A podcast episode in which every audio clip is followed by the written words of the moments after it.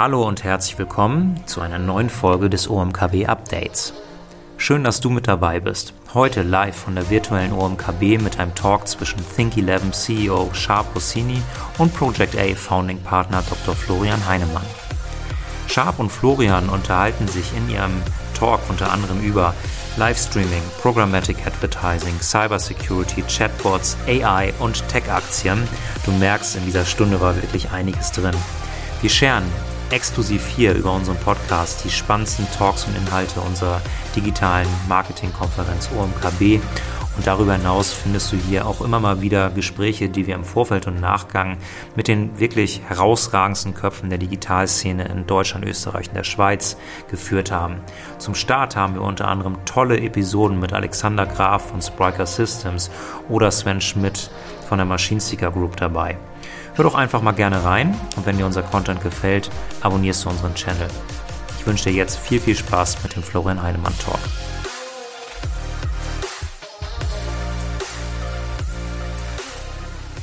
Servus Florian, ich muss mich ja outen als Florian äh, Heinemann-Fan. Ich glaube, damit bin ich nicht ganz alleine. Von daher ist es heute ein absolutes Privileg, nochmal mit dir in eine etwas tiefere QA-Session einzusteigen. Herzlichen Dank auch für deine Zeit.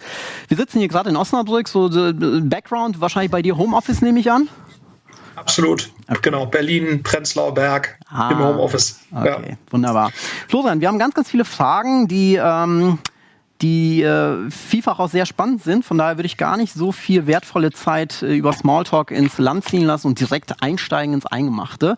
Wir sind ja mhm. heute in einem Livestream unterwegs und spätestens durch die Übernahme von Twitch durch Amazon das Thema Livestream auch bei vielen Marketeers dann, dann auf der Agenda aufgeploppt.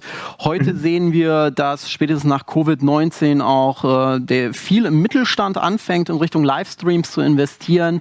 Wie ist deine Position zum Thema Livestream? Ist Livestream gekommen, um zu bleiben? Und äh, wie, wie ist deine Position grundsätzlich zu diesem Thema Livestreaming? Ja, ja, also wir sehen ja eigentlich ähm, ähm eine Menge auch im eigenen Portfolio, dass, dass Firmen das einsetzen. Ne? Ähm, Insbesondere, lustigerweise, das liegt aber auch fairerweise ein bisschen daran, wir investieren seit zwei, drei Jahren verstärkt in B2B-Themen, weil das auch eben eine der Fragen hier ist, ähm, auch im B2B-Bereich. Ne? Also wir sehen das bei so Firmen wie Spriker, überall und so weiter. Also die B2B-Kundschaft haben, dass die eben sehr viel, so wie ihr das jetzt ja auch macht, ne, für eine relativ spezifische Audience äh, so eine Mischung aus Webinar, Livestream, äh, Formaten äh, machen und ähm, das auch sehr gut zur, zur Lead-Generierung im B2B-Bereich funktioniert. Ne, so und ähm, und äh, mir ist es jetzt im B2C-Bereich ähm, noch nicht so stark äh, jetzt aufgefallen, muss ich äh, muss ich sagen. Jetzt das ist also außer natürlich klar im, im, im Gaming-Bereich. Ne, äh, ich meine, Twitch ist ja äh, zu, zum, nach meinem Verständnis zumindest immer noch äh, sozusagen aus der Heritage kommt primär Gaming-Content, ähm, der da, der da gestreamt wird und auch Gamer, die da streamen. Ähm, ähm, aber es ist natürlich schon ein sehr, sehr mächtiges Format, was natürlich sozusagen für den B2C-Bereich nochmal eine gewisse Relevanz hat, ist natürlich auch immer die Frage, wie kann man da werben? Ne? Also wie sind sozusagen die Werbeumfelder rund um, um den Livestream? und das ist jetzt für so einen Spriker oder so oder B2B-Firmen nicht ganz so wichtig, weil die natürlich sozusagen im Zuge der Anmeldung für diesen Livestream äh, dann eben letztendlich die Daten äh, von potenziellen Leads bekommen und das ist dann letztendlich äh, genug der, der, der Werbung. Das ist natürlich jetzt die Frage, äh, wie macht man das, ähm, äh, wie macht man das sozusagen als, als FMCG? Also mir sind jetzt zumindest noch keine Formate aufgefallen, wo jetzt sozusagen endkundenorientierte Firmen, beispielsweise aus dem FMCG-Bereich, äh, quasi eigene Livestreams aufsetzen, um, um das zu machen, ne? wo du das natürlich viel siehst oder wer sehr viel in diesem Bereich unterwegs ist, ist, ist Red Bull, ne? die natürlich quasi ihren eigenen Content, ähm, den sie ja selbst auch in der Regel produzieren, ähm, in, in in der Regel ja im Extremsportbereich äh, da häufig Livestreams einsetzen und wo dann quasi der Livestream an sich natürlich auch letztendlich eine Art Red Bull-Werbung darstellt. Ähm, was natürlich nochmal ein interessantes Element wäre, wäre quasi zu, äh, Werbeformate für Drittfirmen innerhalb eines Livestreams. Ne? Also das wäre sicherlich nochmal ein, ich meine, man sieht ja auch bei euch, äh, ihr blendet jetzt da im Hintergrund äh, die Partner in der Mitte ein. Ne? Äh, äh, ist ja auch letztendlich eine Art von, von, äh, von Werbeplatzierung. Und, und ich glaube, da wird sich sicherlich noch noch zeigen, wie man das eigentlich am besten macht. Ne? Also ob du dann quasi wie Fernsehwerbung das machst. Ne? Ich meine, Fernsehen ist ja auch häufig live äh, oder eine Art Stream. Ähm, äh, wird das dann genauso sein im Livestream? Ähm, ähm, so, ich glaube, da ähm, äh, das ist noch äh, noch unklar. Aber was man glaube ich schon festhalten kann, die Bedeutung davon wird zunehmen, weil natürlich auch die Qualität äh, sozusagen der der Internetverbindung auch gerade äh, mobil weiter zunehmen wird und das erhöht natürlich zusätzlich die Attraktivität von Livestreams, ne, weil du natürlich auch das Risiko eingehen kannst, äh, immer mehr äh, von so einer, von so einer Live-Übertragung. Ne? Und ich glaube, die Leute werden natürlich auch immer besser da drin, auch im B2B-Bereich und, und, und lernen immer mehr, wie man eigentlich dort Formate gestalten kann. Äh, und der Livestream, das ist natürlich sozusagen das nächste, und deswegen glaube ich, wird es auch nochmal zunehmen, ist natürlich auch das einzige Format, was letztendlich eine sehr gute Nutzerinteraktion oder sehr dynamische Nutzerinteraktion ermöglicht. Deswegen hat das natürlich schon enorme, einen enormen Charme, äh, das, das zu machen, ne? weil du dann natürlich auch theoretisch letztendlich äh, live auf Nutzerfeedback und, und sowas reagieren kannst. Aber ich glaube, wir sind da immer noch in einer, in einer früheren Phase, ne? Äh, wie, äh, ähm, äh, wie, wie das eben letztendlich auch für Advertising-Zwecke genutzt werden kann. Aber ich glaube, das zu können, sowohl im B2B-Bereich als auch im B2C-Bereich da nah dran zu sein, ist auf jeden Fall etwas, was ich für sehr sinnvoll halte. Ja. Okay, das heißt zusammenfassend äh, gesagt, sagst du B2B definitiv, da siehst du auch mhm. in eigenem Portfolio schon erste Aktivitäten. Im B2C-Bereich sehen wir tatsächlich bei Modehäusern sehr, sehr starke Aktivitäten, mhm. zumindest während Covid-19, weil natürlich da die Schotten zu waren. Und, ja. ähm, ist ja auch ein super Bereich, ne? Letztendlich eine Art Live-Modenschau. Ne? Äh, QVC.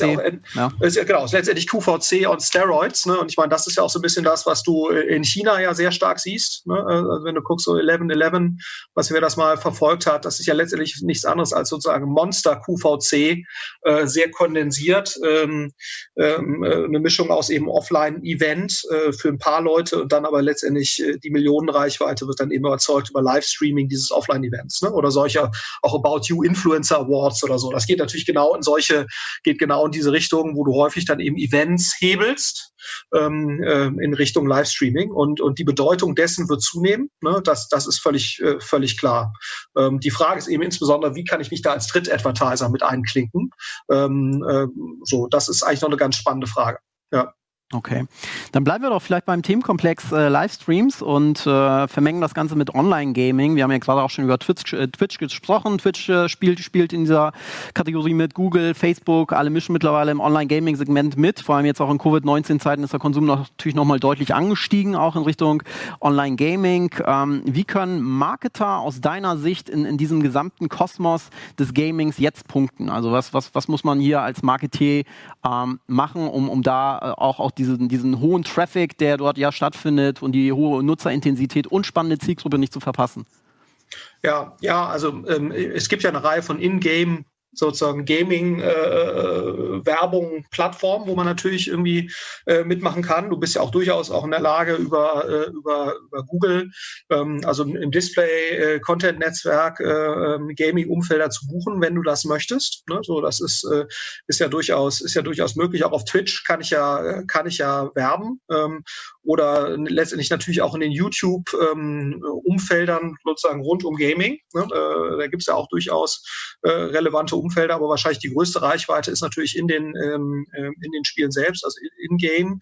Äh, oder natürlich, und das ist äh, letztendlich natürlich dann so der nächste Schritt, äh, eben in, in, in Kooperation, und das ist wahrscheinlich dann auch noch der schlauere Weg, in Kooperation mit Gaming-Anbietern selbst, ne, wo man natürlich versucht, dann die eigenen Produkte oder die eigenen Inhalte in, in die Spiele selbst ein Stück weit mit einzu, äh, einzubauen in der, in der Kooperationsform. Aber das ist natürlich etwas, was jetzt eher den größeren Advertisern offen steht und nicht unbedingt den, äh, den kleineren. Ne? Ähm, aber das ist sicherlich ein, ein spannendes Umfeld. Man muss aber natürlich immer gucken. Und ich glaube, das ist äh, auch die Schwierigkeit, die du natürlich, ähm, die du natürlich hast, in einem, ähm, in einem Musikumfeld, ne, wenn du jetzt bei Spotify wirbst oder sowas, die haben natürlich auch eine Monsterreichweite. Ne? Bei Spotify hast du natürlich aber noch zusätzlich auch das Problem, äh, dass äh, Werbung ist ja dann nur möglich im Bereich der Nicht-Abonnenten. Ne? Und das ist natürlich die soziodemografisch systematisch deutlich unattraktivere Zielgruppe.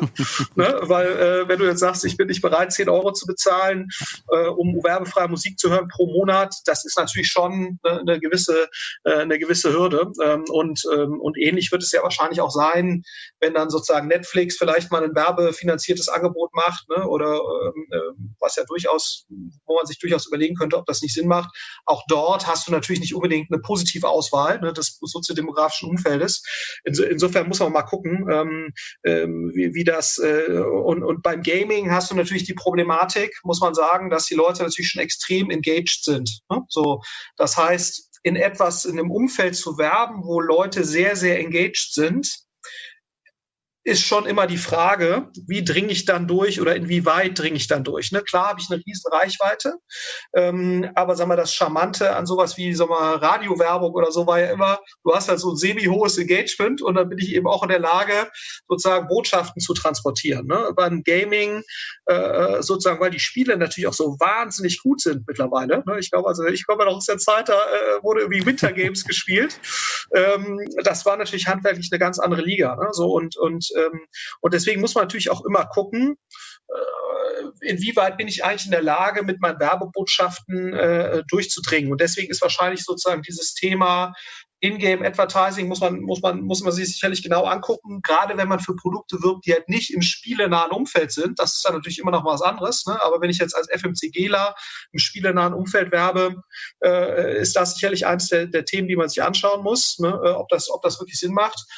Und deswegen ist schon die Frage, ob man das nicht eher so macht, wie das halt Red Bull macht oder auch verschiedene Sportvereine, äh, äh, die dann eben im Gaming-Umfeld weniger sozusagen äh, eingespielte Werbung äh, zeigen, sondern eben eher versuchen, ähm, quasi mit den Protagonisten in dieser Szene oder auch mit eigenen Teams äh, letztendlich auf diese Art und Weise ihre Marke dann da zu platzieren. Ne? Äh, aber das ist natürlich wieder etwas, was du jetzt nicht für ein paar tausend Euro machen kannst, sondern das ist natürlich schon eine Geschichte, die eher größeren Advertisern offen steht. Aber ich glaube, das ist schon sozusagen der der Witz daran, äh, dort ich als Marke dann eher zu werben, wenn ich auch in der Lage bin, eine authentische Positionierung innerhalb dieses Gaming-Kosmos einzunehmen. Und das ist natürlich sozusagen für die, äh, sag ich was, dahergelaufene FMCG-Marke äh, äh, nicht immer so leicht. Ne? Und dann ist halt schon die Frage, ob ich dann überhaupt in der Lage bin, sozusagen durch die Dicke der Engagement-Schicht, die das Spiel halt an sich hat, überhaupt durchzudringen. Ne? Deswegen ja, ist ein sehr attraktives Umfeld wegen Reichweite und ja, äh, da, äh, ähm, äh ich glaube, Online-Gaming, E-Gaming, E-Sport ist ein, ist ein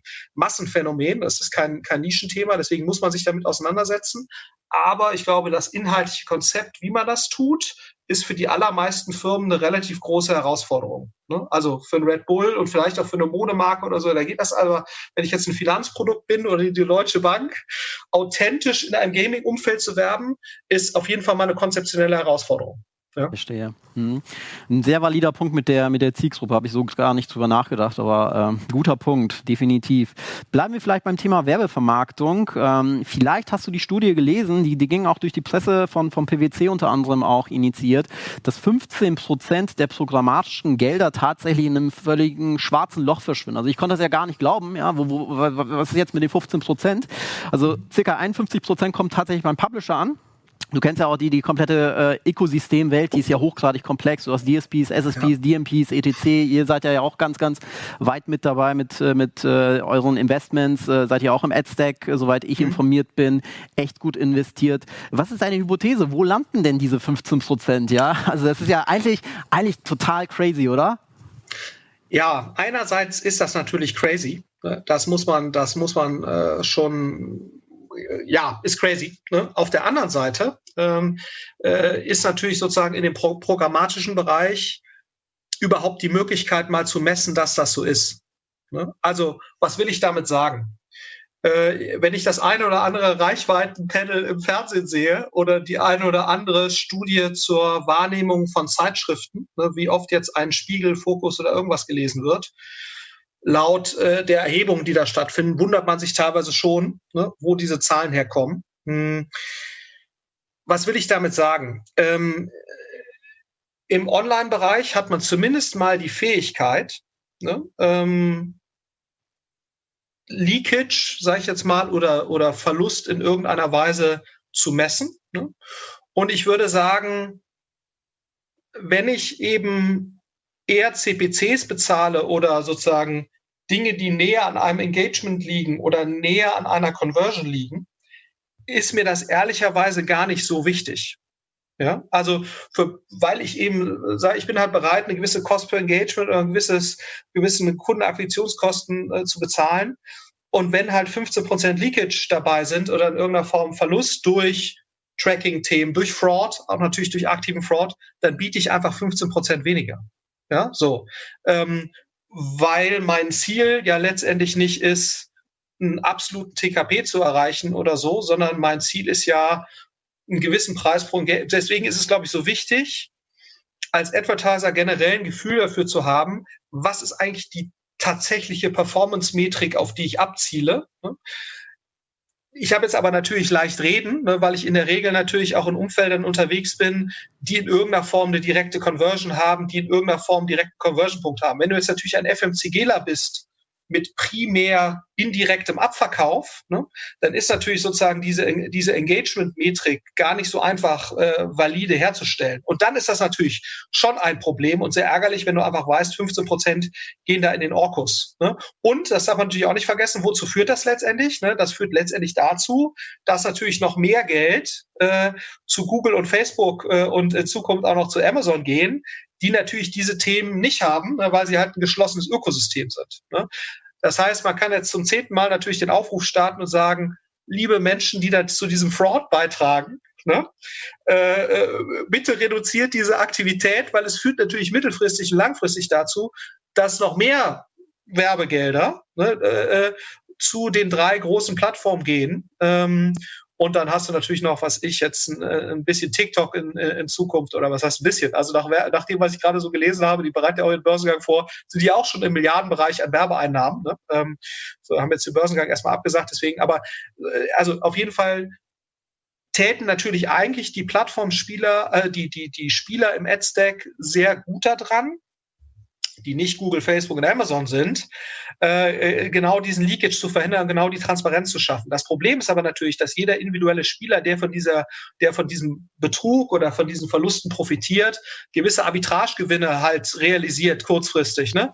So, deswegen ist das natürlich ein frommer Wunsch, der leider wahrscheinlich nicht erhört werden wird. Ne? Ähm, aber man muss ganz klar sagen, das, was PwC da feststellt, und quantifiziert. Ist ja keine besonders neue Erkenntnis, sondern das haben wir schon seit 10, 12, 15 Jahren und hat letztendlich dazu geführt, ne, den Shift in Richtung Online-Advertising, dass davon hauptsächlich Google, Facebook und Amazon profitiert haben. Amazon erst die letzten paar Jahre. Das hat natürlich dieser, dieser Vertrauensverlust, der durch diese, durch diese Entwicklung letztendlich äh, erzeugt wurde beim Advertiser, hat natürlich dazu geführt, dass der, der Gewinn von Google und Facebook von diesem Shift deutlich überproportional ausgefallen ist. Ne? So und und ich glaube, das äh, und ich glaube, diese diese Entwicklung ist leider nicht reversibel. Ne? So und wenn Leute das lesen, der normale Advertising-Verantwortliche von einem FMCG, der wird natürlich sagen, boah, die sind sowieso skeptisch, was Online-Advertising angeht. Das ist ganz lustig. Die sind sehr viel skeptischer, was Online-Advertising angeht als irgendwelche Statistiken aus dem Offline-Bereich, die aus meiner Sicht ehrlicherweise häufig genauso falsch sind. Ne? Also wenn du guckst, wie irgendwelche Einschaltquoten hochgerechnet werden im Fernsehen teilweise, also jetzt nicht digital, also nicht die äh, ähm, digital basierten TV-Geschichten, aber sag mal, wenn du jetzt irgendwelche Nielsen-Panels für TV-Einschaltquoten, das sind ein paar tausend Haushalte, die da hochrechnen.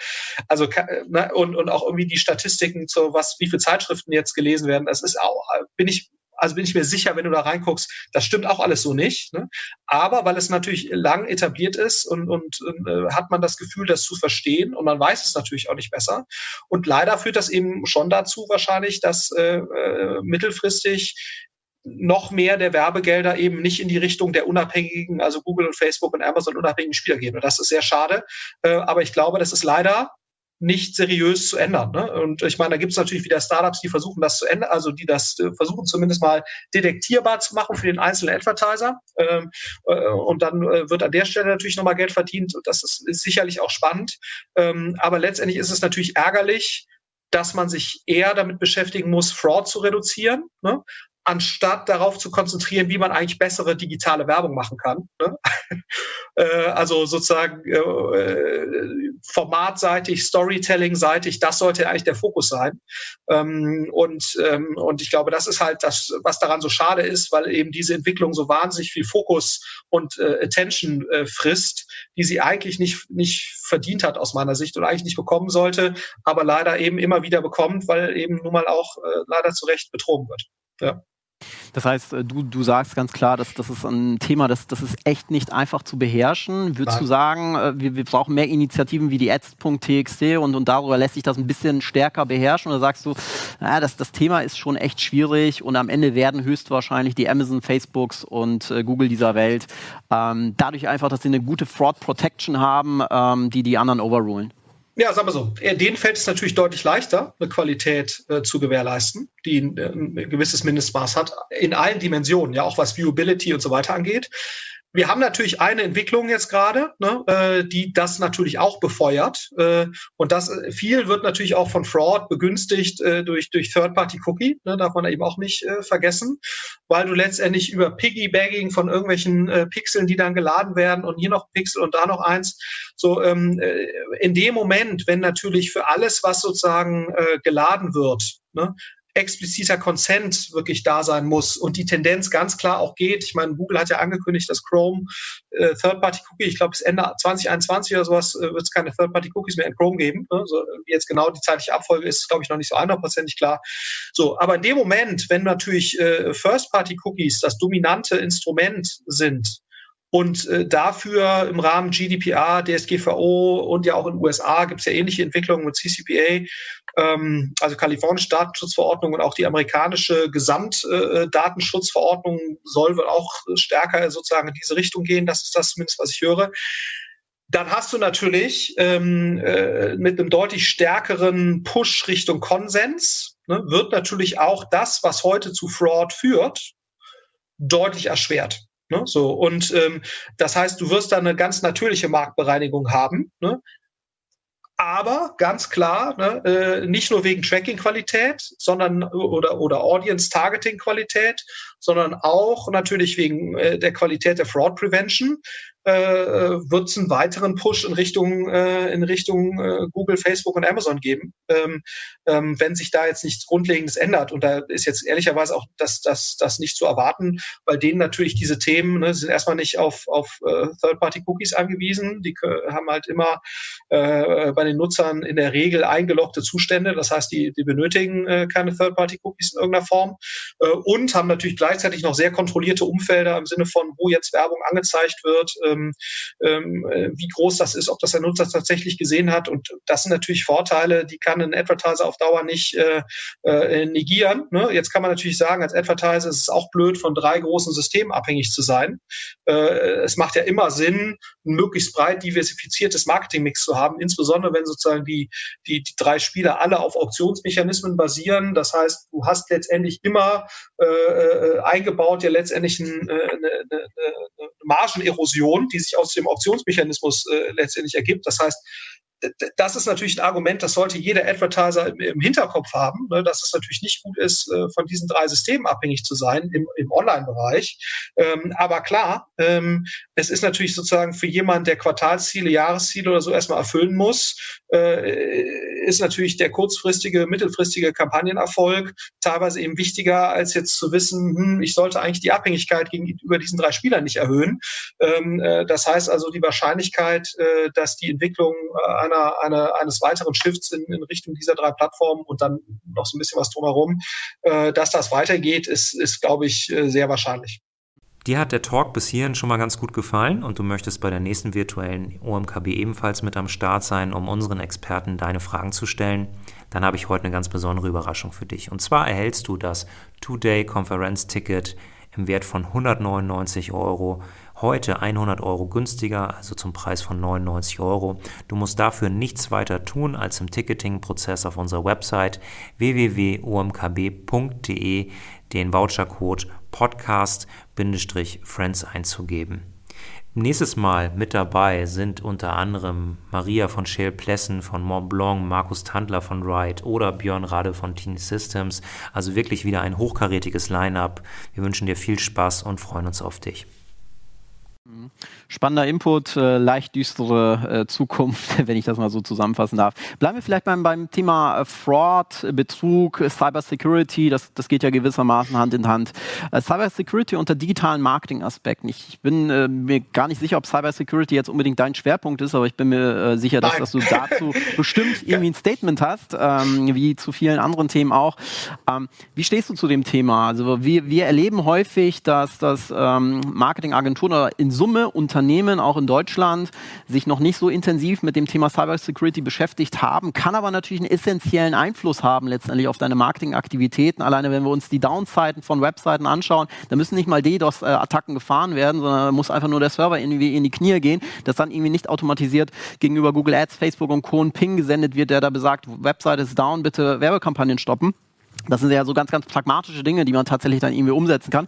Ähm, aber wie, wie siehst du das gesamte Thema Cybersecurity jetzt, jetzt auch in Ver Verbindung mit digitalem Marketing, äh, auch, mhm. auch wenn das vielleicht die Unit nicht direkt tangiert? Siehst du da eine Querverbindung? Sagst du, ja, das ist schon so ein Thema, damit muss man sich 2021, 2020 auch äh, unbedingt mit beschäftigen? Oder sagst du eher, naja, das ist ein technisches Thema, das, das, das muss dann letztendlich der CTO in den Griff bekommen?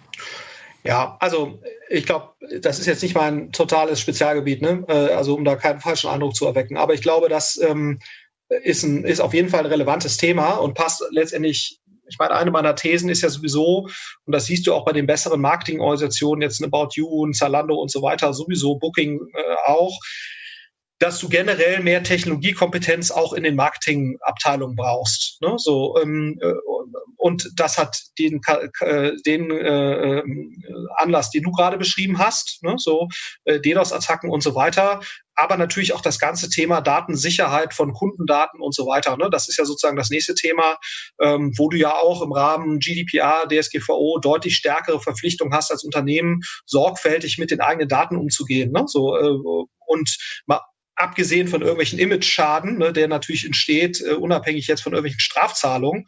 Ähm, äh, also insofern ist das, glaube ich, äh, für jeden Marketier, wo ich jetzt auch mal den Bereich Retention, CM mit einbeziehe, äh, der muss sich eigentlich die Frage stellen, sind wir eigentlich entsprechend aufgestellt, um, um die Datensicherheit äh, da entsprechend zu gewährleisten, ähm, der, der Kunden, die wir einsammeln. Ne? Und gerade wenn du dann noch der These folgst, ähm, die ja auch jetzt nicht gerade verwegen ist, ne, das Third-Party-Data, also äh, Drittdaten einzukaufen, äh, und zu verwerten, dass das immer schwieriger wird. Das heißt, es wird immer wichtiger, die First-Party-Data möglichst gut äh, zu nutzen und actionable zu haben.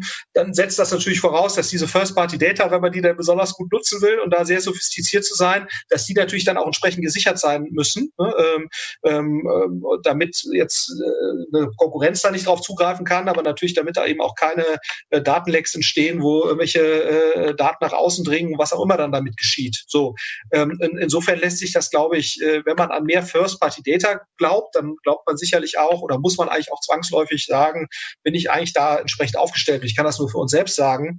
Äh, wir sind eigentlich auch erst als Project A und das ist ja eigentlich ganz lustig, ist ja so, wie es häufig ist. Du denkst, wir haben ja eigentlich sozusagen die Kompetenzen in-house, wir haben 100 Mitarbeiter, davon ist ein Drittel ist im technischen Bereich oder 40 Prozent. Das heißt, wir haben eigentlich sozusagen die Fähigkeiten, sehr, aber bei uns kam das dann auch erst, also wir machen ja auch, durchlaufen wir auch Due Diligence. Ne? Äh, äh als Fonds werden wir regelmäßig regelmäßig von, und dann wurden wir halt von einer Reihe von institutionellen Investoren auch gefragt, was macht ihr da eigentlich? Ne, so, und wir handeln ja dann regelmäßig äh, irgendwelche Kundendaten von irgendwelchen Ventures, wo wir investiert haben. Und das ist dann von der rechtlichen Seite zwar abgesichert, ne? also wir haben ja die entsprechenden Verträge, das wird vorher anonymisiert und so weiter. So, das ist alles okay.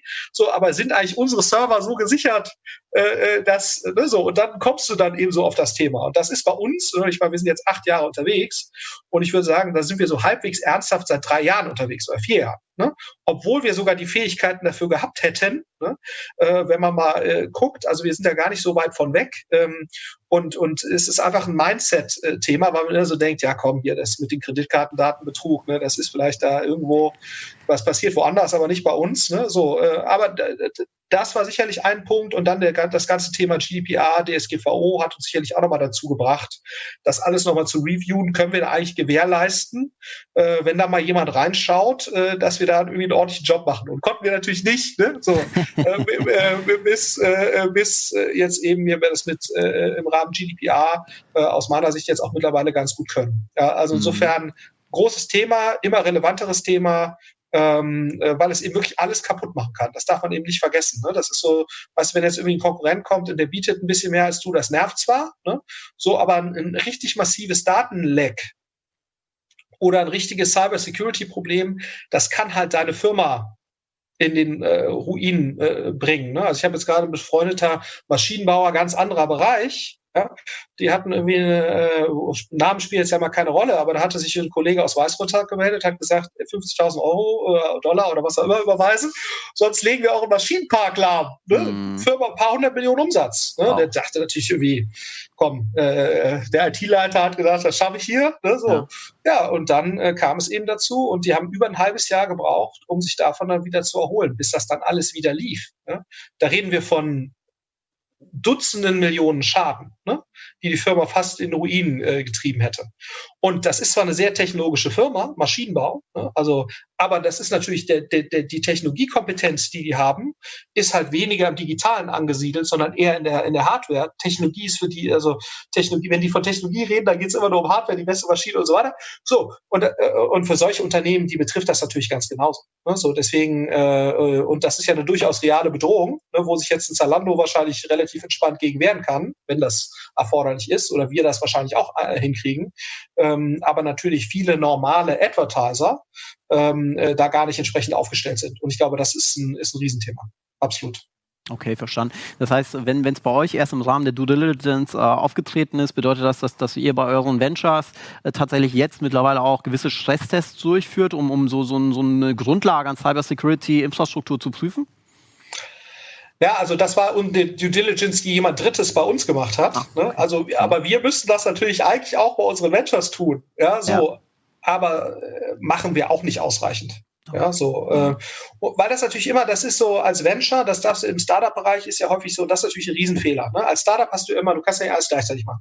Das heißt, was machst du als Startup? Du machst eigentlich die Dinge, die dir die nächste Finanzierungsrunde in 12 bis 18 Monaten sichern. Ja, so. Und dazu gehören halt so ein paar Themen, gefühlt nicht zum Beispiel äh, Cyber Security. Oder ne, deswegen rede ich mir auch teilweise den Mund fusselig, mach mal, bau ein vernünftiges Data Warehouse auf. Ne? Klar, für eine 2 Millionen Euro Umsatzfirma brauchst du kein Data Warehouse. Ne? Äh, das kannst du auch mit dem Excel-Sheet führen. Aber wenn du halt Prozesse nicht Data Warehouse gesteuert etablierst über die Zeit und lernst, wie das geht, ist die Umstellung sehr, sehr schwer. Ne? Aber wenn du das natürlich Gründern sagst, die sagen, Heinemann, die nächste Finanzierungsrunde ist in zwölf Monaten. Wenn ich jetzt 200.000 Euro in so ein Dataverse investiere und irgendwie so zwei Typen, die das Ding mir bauen, die 200.000 Euro, die könnte ich natürlich auch in mein Kernprodukt investieren. Ne? Da hat es natürlich einen direkteren Return oder von mir aus im Marketing so. Und das Gleiche ist natürlich bei Cybersecurity zum Quadrat, ne? weil das ist ja noch nicht mal umsatzrelevant. Ja? So, Cybersecurity ja. ist ja nichts, was dir direkten Umsatz bringt, sondern nur quasi Umsatzverlust verhindert. Ne? Äh, oder oder äh, so. Und das ist, glaube ich, die psychologische Schwierigkeit, gerade im Startup-Bereich von solchen Themen. Ne? Ähm, und deswegen sind wir da auch nicht genug hinterher und die meisten Startups sind da leider auch nicht genug hinterher äh, und dadurch natürlich eigentlich sehr verletzlich. Sie sind aber auf der anderen Seite natürlich auch relativ unattraktive Ziele, ne? weil sie natürlich kleine Startups sind und da gibt es viel äh, interessantere Dinge natürlich für Menschen, mhm. die, äh, die da so insofern ist das vielleicht sogar okay, Ne?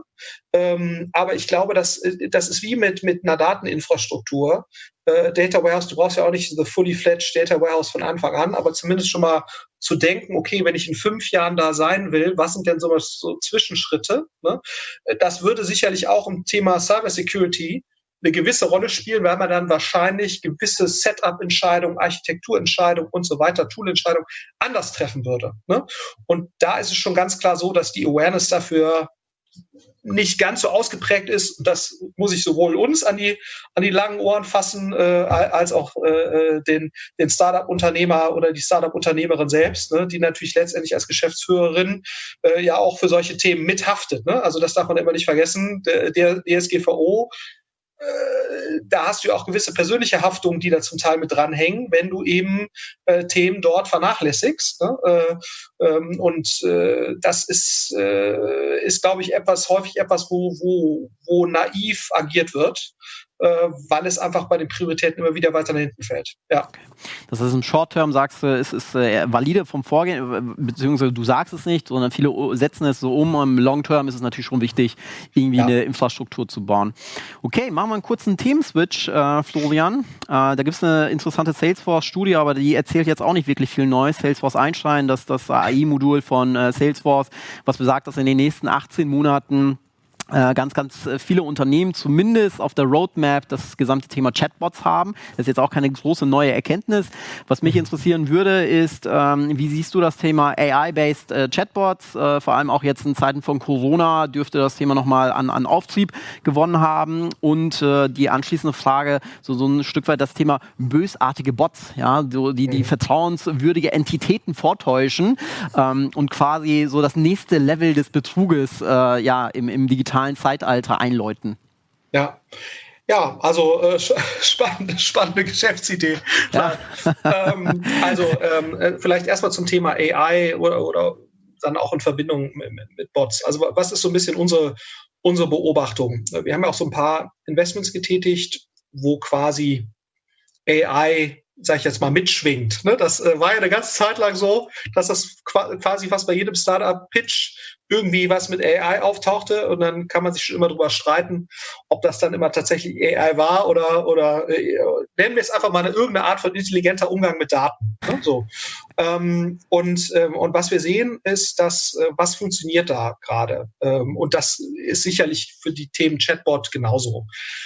Ähm, was wir sehen, ist, dass eigentlich sich Geschäftsmodelle durchsetzen, wo ein relativ spezifischer Use Case oder ein relativ spezifisches Bündel von Use Cases in einem ganz bestimmten Bereich AI gestützt effizienter gemacht werden kann. Ne? So.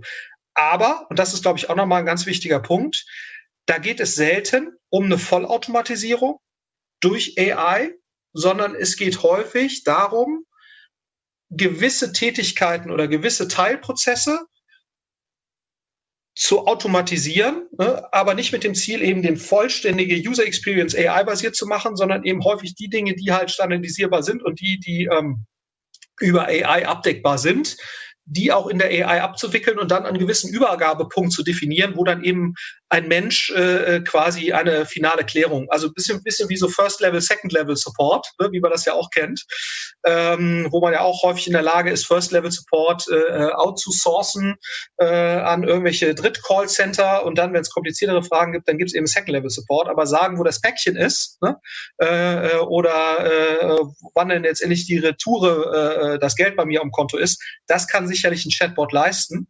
Kann er jetzt kompliziertere Themen tun? Äh, wahrscheinlich nicht. Ne? So, äh, äh, zumindest nicht, wenn es äh, sehr, einen sehr breiten Use Case gibt. Und ich glaube, das ist letztendlich der Charme ähm, an dieser äh, engen Definition ähm, an, an, an Use Cases, wo wir dann auch eben sehen, dass die, dass die Modelle, äh, die ja letztendlich der AI dann der spezifischen AI zugrunde liegen, natürlich auch besser trainiert werden können, wenn du einen relativ engen Datensatz hast, der hochspezifiziert ist, ne, wo du auch dann wirklich äh, viele Einzelheiten äh, spezifiziert hast, viele Cases, äh, äh die, die in einem sehr engen Umfeld sind. Und dann werden diese Modelle auch gut und, und erfüllen auch ein relativ, äh, äh, erzeugen auch eine relativ gute User Experience. So, und, und, und deswegen kann ich mir schon sehr gut vorstellen, dass wir diese Teilautomatisierung gerade von Customer Service Prozessen, ne, was ja letztendlich der Ansatzpunkt von, von Chatbots häufig ist, ähm, dass, dass wir da mehr Chatbots äh, sehen werden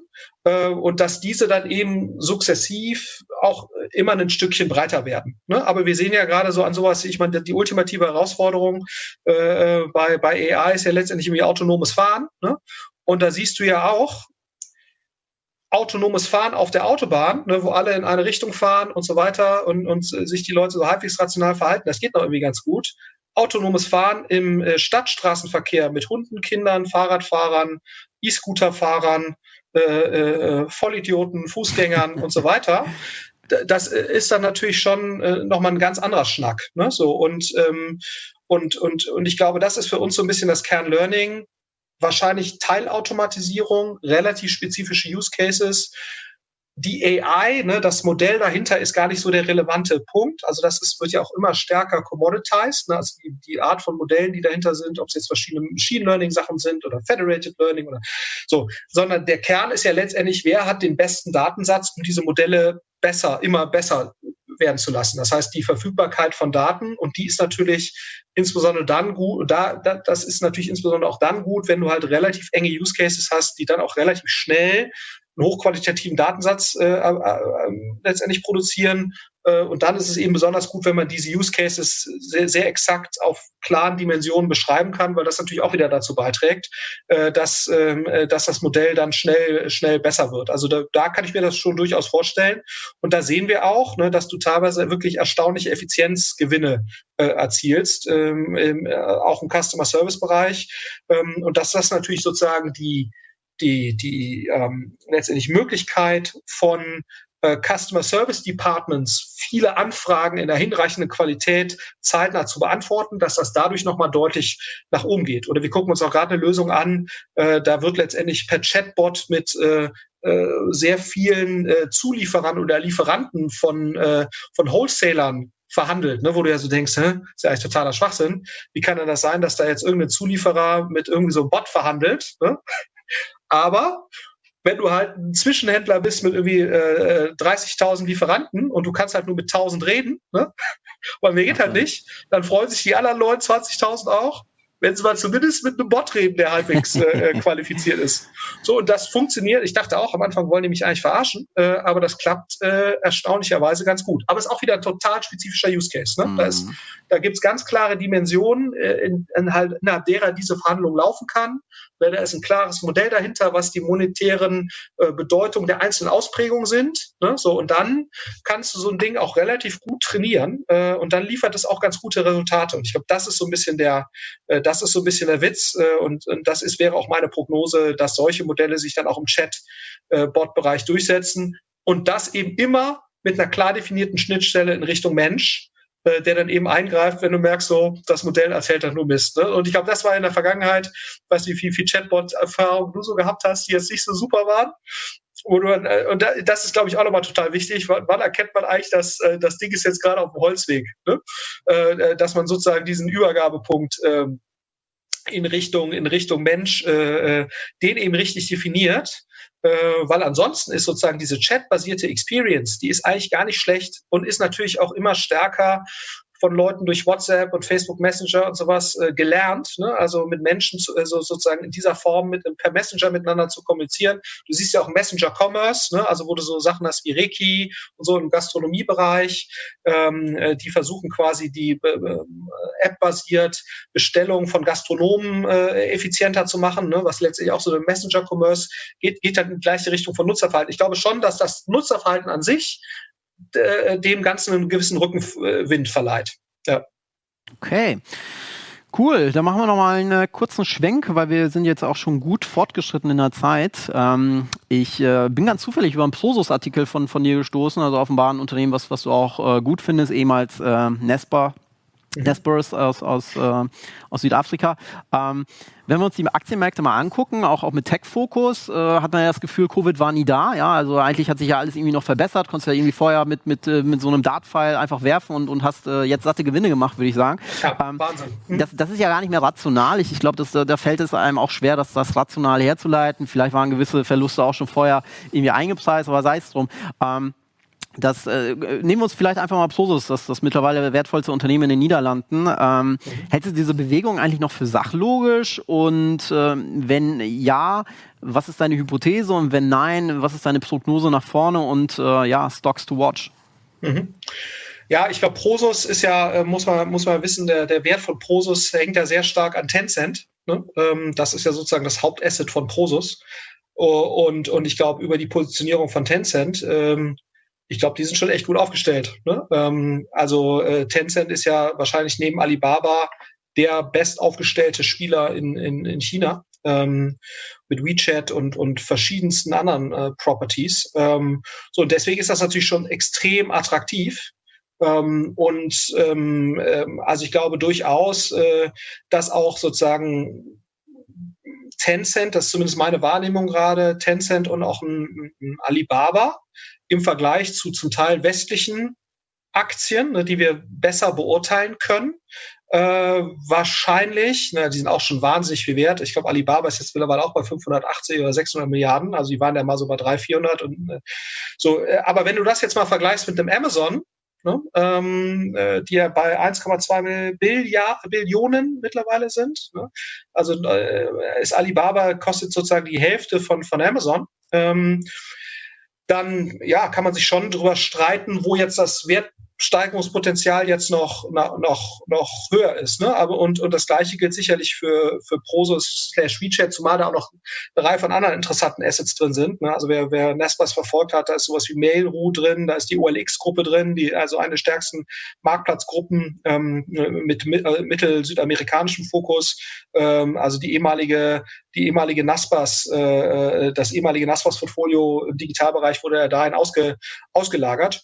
Ähm, also ich glaube schon, ne, äh, dass quasi die überproportional positive Entwicklung von Tech-Aktien, dass die grundsätzlich okay ist, ne? weil natürlich sozusagen Covid jetzt nochmal gezeigt hat, diese, wie überlegen eigentlich digitale Geschäftsmodelle äh, im Vergleich sind und wie resilient sie sind. Ne? Da, da musst du gar nicht irgendwie auf Zoom gucken, sondern äh, eben eher auf äh, sicherlich auch Amazon und, und so weiter, äh, die, die eben sehr stark davon profitiert haben. Ob jetzt das Ausmaß der, der Steigerung da noch gerechtfertigt war, darüber kann man sicherlich streiten. Ne? Aber ich glaube, dass sozusagen, wenn du jetzt auch mal schaust, hier den Plattformindex von dem, von dem Holger Schmidt, den ich eigentlich ganz, ganz cool finde, der so die wesentlichsten Plattformunternehmen bündelt, da ist eben auch Prosus ist da mit dabei. Der ist jetzt auch eben insgesamt schon wieder auf über Corona-Stand, ähm, auf, also auf, auf, auf über vor Corona-Stand. Und das an sich halte ich schon für rational, ähm, dass das so ist. Worüber man sich eben streiten kann, ist, ob die absolute Höhe dessen äh, äh so gerechtfertigt ist. Ne? Auf der anderen Seite, also gerade bei auch so Unternehmen wie Google oder so, wo man sich dann natürlich schon fragt, wie kann das jetzt eigentlich noch weiter wachsen, ne? weil noch härter monetarisieren können die eigentlich kaum. Ähm, äh, so, aber trotzdem wächst die auch letztes Quartal wieder. Also ich bin echt gespannt auf das nächste Quartal. Ähm, aber ich glaube, dass du jetzt bei Amazon sehe ich jetzt nicht, äh, warum die nicht so weiter wachsen sollten. Was mich total erstaunt ist Apple. Also ich finde Apple finde ich total überbewertet aus meiner Sicht. Also ich finde, die sind viel zu abhängig von Hardware-Produkten, aber das ist jetzt so mal. Also Apple-Aktien würde ich jetzt nicht kaufen, aber das ist natürlich auch meine persönliche Einschätzung.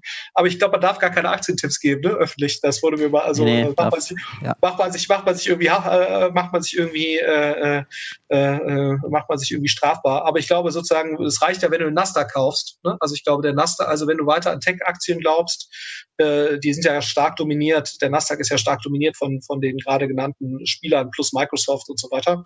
Ähm, also ich glaube, die, die Empfehlung, äh, dass, Nas, dass, dass der Nasdaq sich wahrscheinlich auch in den nächsten 15 Jahren überproportional entwickeln wird, glaube, die ist jetzt nicht äh, verwegen. Ja. Die, ist, die ist nicht aus der Luft gegriffen. Sehr schön. Jetzt haben ja, zumal, du musst ja immer, ist ja auch immer eine Frage der Alternativen, ne? das darf man eben auch nicht vergessen. Ne? Das, glaub, das, das, äh, wo, wo, willst du sonst investieren? Ne? So, also, äh, wir haben ja eine insgesamte Asset Price Inflation. Ne? Ja.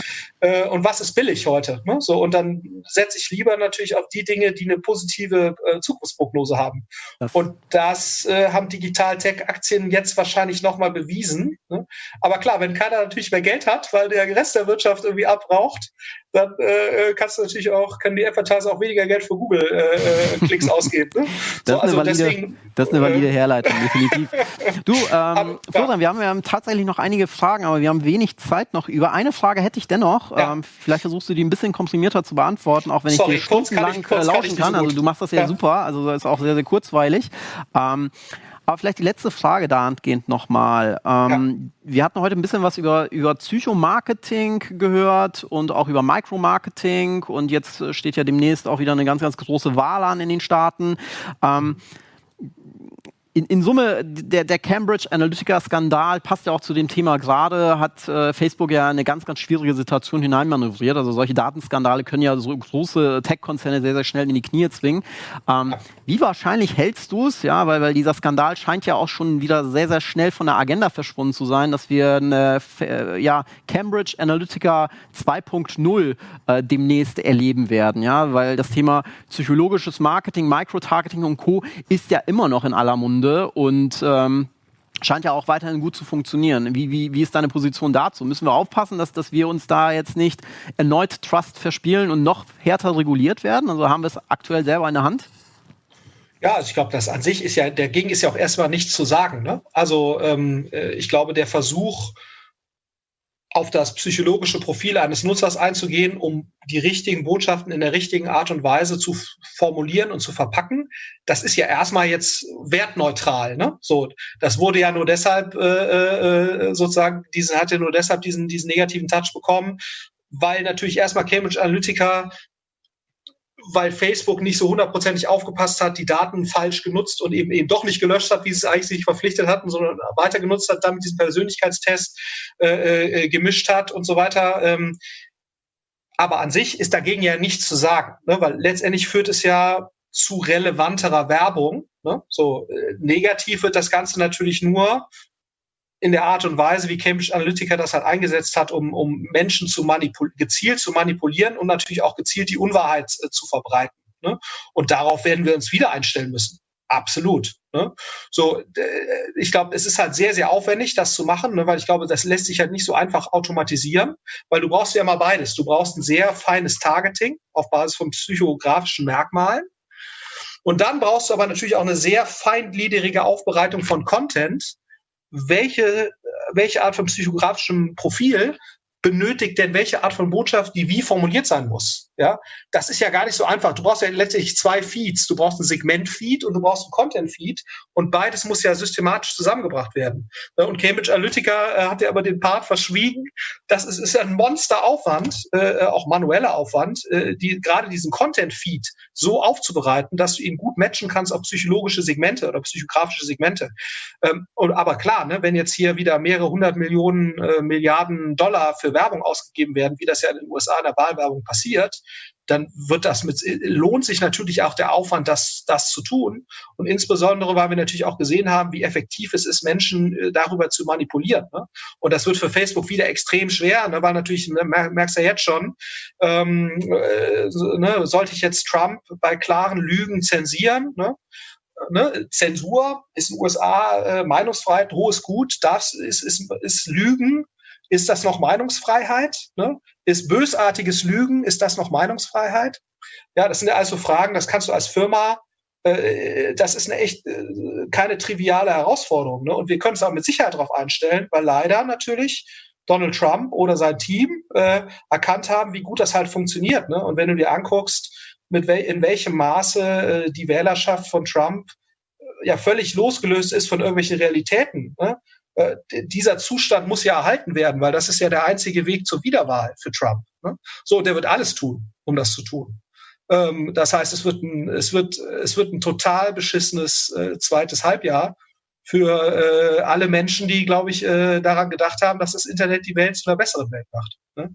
Weil das wird, äh, es wird ein Desaster. Ne? Also äh, weil solche Botschaften mit so viel Werbedruck äh, und dann äh, ist schon die Frage, ne, ob da nicht in Facebook, äh, Twitter interessiert ja leider nicht so viele Leute, ne? Ähm, deswegen die haben auch viel viel weniger zu verlieren, aber es ist eben schon die Frage, ob da nicht in Facebook äh, auch sich mal äh, nicht eben zurückziehen kann von wegen Meinungsfreiheit und so dann irgendwann mal einen Standpunkt einnehmen muss. Und du merkst ja eben auch schon, der Druck innerhalb der Mitarbeiterschaft wird höher. Ne? Die ersten Mitarbeiter gehen auch, weil sie sagen, wir wollen das nicht. Ähm, ähm, und äh, ja, wird eine interessante Frage. Also wird ein sehr, sehr heißer Herbst. Äh, und äh, die US-Wahl wird, glaube ich, äh, wenn es nicht so traurig wäre, dann wird das, glaube ich, wieder ein Schauspiel werden, ähm, äh, par, par excellence. Und da werden solche Themen eine Riesenrolle spielen. Ja, okay. bin ich mir ganz sicher. Das ist chaotische Zeiten vor uns im, äh, im, digitalen Zeitalter und gewissermaßen kehrt der wilde Westen auch digital wieder zurück, wenn er irgendwann mal weg gewesen ist. Ja, das ist ja nochmal. Ja, aber, so aber unabhängig jetzt von diesem Datenskandal, ne? Das ist ja sozusagen der Datenskandal, das war ja nochmal so das Tüpfelchen auf dem i. Ne? Ich glaube sozusagen die, die alleine die inhaltliche Thematik. Ja. Äh, wird ja, selbst wenn da keiner Daten klaut oder so, äh, wird auch das schon, glaube ich, für genügend äh, Sprengstoff sorgen. Absolut, ja. da bin ich fest von überzeugt. Florian, äh, herzlichen Dank. Äh, war sehr, sehr kurzweilig. Wir haben nicht mal alle Fragen geschafft. Äh, ich, ich, äh, ich liebe es ja an dir, dass du wirklich so einen Deep Dive machst und unser Publikum hat das mit Sicherheit genauso genossen wie ich. Ich sage erstmal herzlichen Dank für deine Zeit und ja, würde mich freuen, dich bei der nächsten OMKB, falls du Zeit haben solltest, wieder als Speaker begrüßen zu dürfen in einem Livestream. Und in dem Sinne erstmal herzliche Grüße nach Berlin. Hab weiter eine gute Zeit und komm ja. vor allem gesund durch die Covid-19-Phase. Ich bemühe mich. Euch noch gute Zeit in Osnabrück. Macht's Danke. gut. Ciao, ciao. So, da sind wir nun wieder am Ende unserer einstündigen Reise mit Dr. Florian Heinemann auf einen der letzten OMKB-Konferenzen.